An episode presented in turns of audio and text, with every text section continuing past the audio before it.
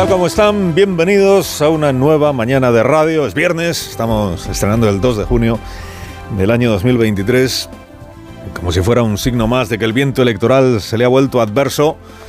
El primero de los varones que arropó a Pedro Sánchez en la campaña electoral de mayo, o sea, Joe Biden, casi se escoña ayer en una ceremonia de graduación en, en su país. Bueno, escoñarse se escoñó, lo que es que no llegó a escalabrarse porque pudo echar las manos por delante y eso amortiguó el golpe. Pero, buen, buen topetazo sí que se dio el, el veterano sanchista eh, estadounidense, ¿no? cuyo aprecio por nuestro presidente es un, es un hecho acreditado. Le recibió gustoso en la Casa Blanca y celebró allí el presidente Biden la política migratoria del, del gobierno de España, que igual en eso las organizaciones que atienden a los inmigrantes aquí no están muy de acuerdo, ¿no? Por lo que pasó en Melilla, por la devoción que manifiesta por Marruecos, porque en contra de lo que había prometido nunca acabó con las devoluciones en caliente el presidente Sánchez. Pero bueno, que Biden tiene buen concepto de nuestro presidente es una realidad, es una realidad. Igual en el Palacio de la Moncloa sobrevaloraron los efectos que eso podía tener en las urnas o en la imagen del presidente, pero es una realidad, tiene muy buen concepto de él, no es el único líder internacional que lo hace. El buen concepto que tiene Sánchez de Joe Biden ya no y te cuento. Biden es el faro cuya luz ilumina a nuestro presidente en esta batalla verdaderamente incansable que tiene con el trumpismo y en la que está embarcado pues desde hace mucho tiempo y singularmente desde anteayer. Se ha enterado ya Trump y si aún le queda cerebro debajo de su pelo naranja, renunciará a presentarse a las elecciones presidenciales en los Estados Unidos porque con Sánchez haciendo campaña contra Trump en España no tiene posibilidad alguna Donald Trump de repetir como candidato. Ninguna. Y el abuelo Joe, o sea, el presidente Biden, que se levantó rápido ¿eh? después del batacazo, bromeó sobre un supuesto escalón que, que, no había visto, no había visto porque no estaba. Pero vamos, que está entero Joe Biden. Está entero. Volverá a ser candidato a las elecciones presidenciales. Abandone nuestro presidente cualquier esperanza de que el Partido Demócrata de los Estados Unidos se quede huérfano de líder y quede ahí una vacante para que él se pueda postular también.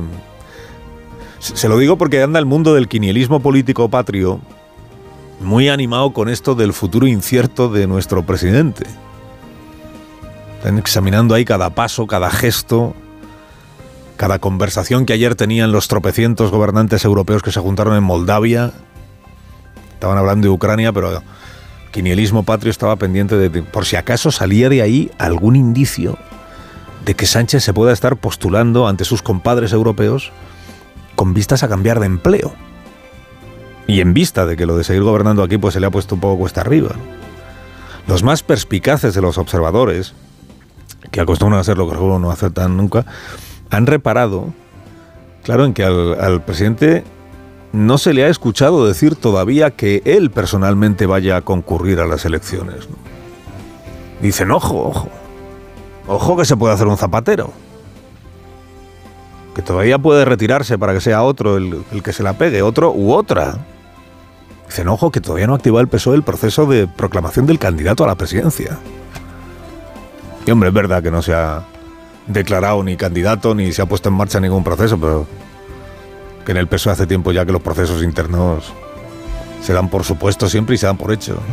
Y no parece, no parece que eludir la competición, temiéndose derrotado, forme parte del ADN del presidente del gobierno. No parece, más bien al revés, ¿no? Si algo le estimula es ganar lo que parecía perdido. Volver a pisar la luna, como dice hoy Villarino en el Confidencial. El síndrome de los astronautas que pisaron la luna, que luego cuando vuelven de la luna se sienten siempre poco reconocidos.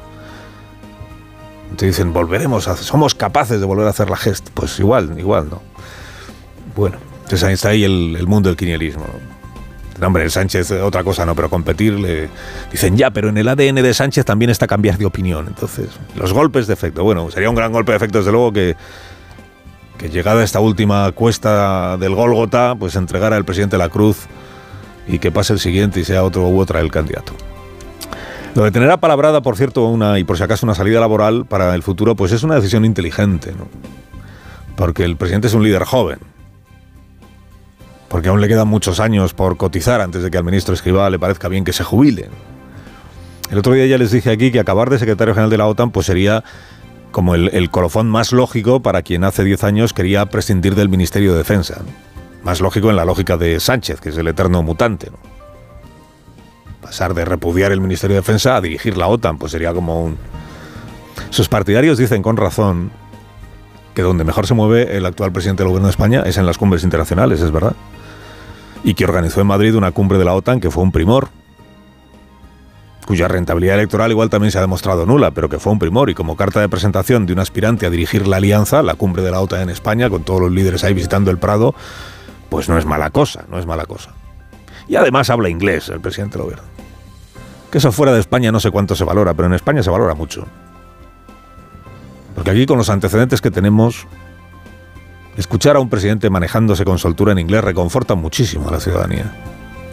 Sobre todo a la mayoría de los españoles que no entienden una palabra de lo que está diciendo, pero le llena de orgullo ver lo bien que se, que se manejan.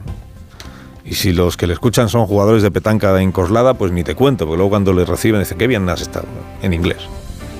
¿Cómo será la cosa que el intrépido equipo este de vídeos y danzas del Partido Socialista ha, ha encontrado por fin la kriptonita con la que acabar para siempre, ahora sí que sí, con Núñez Feijó y con el efecto Feijó y todo eso. El punto débil que hará que se desmorone de todo, del todo el candidato del PP es que no, que no sabe inglés. Y no solo no sabe inglés, es que lo reconoce en público. Porque ayer Feijó le contó a Ana Rosa que justo este lunes iba a empezar con las clases. Ya es mala suerte, si es que esto es lo que tiene de procrastinar. Lo vas dejando, lo vas dejando, Feijó, lo vas dejando y justo el lunes que iba a empezar a estudiar inglés le convocan unas elecciones generales. Va a empezar el hombre ahí con el profesor, con los drills y con los ejercicios de pronunciación. Repita conmigo, extremis, extremista como usted. Extreme right, extrema derecha. Y, derecha extrema, ¿cómo se dice? Pues de la misma manera, porque es lo mismo. Si vos y usted son lo mismo.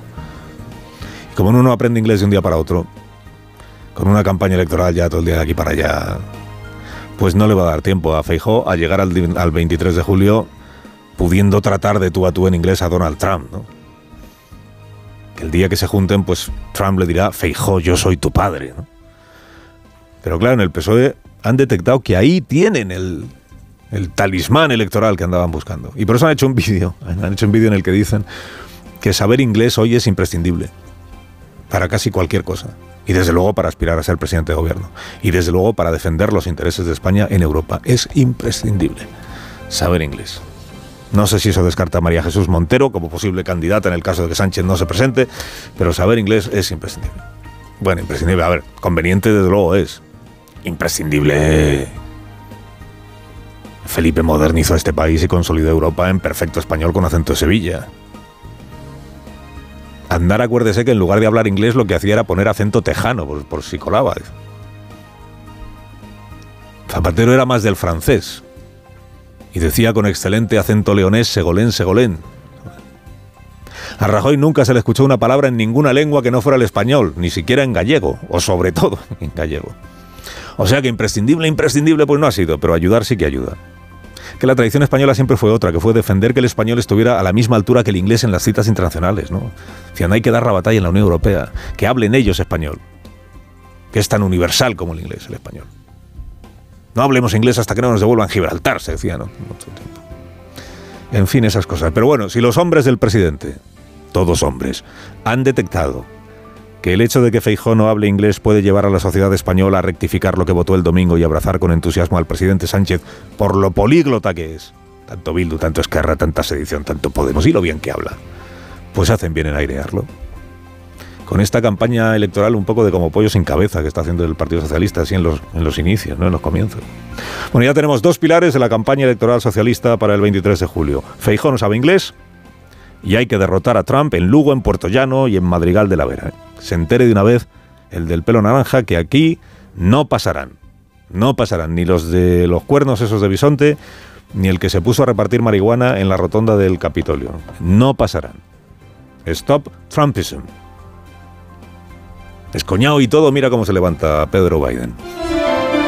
Carlos Alsina en Onda Cero.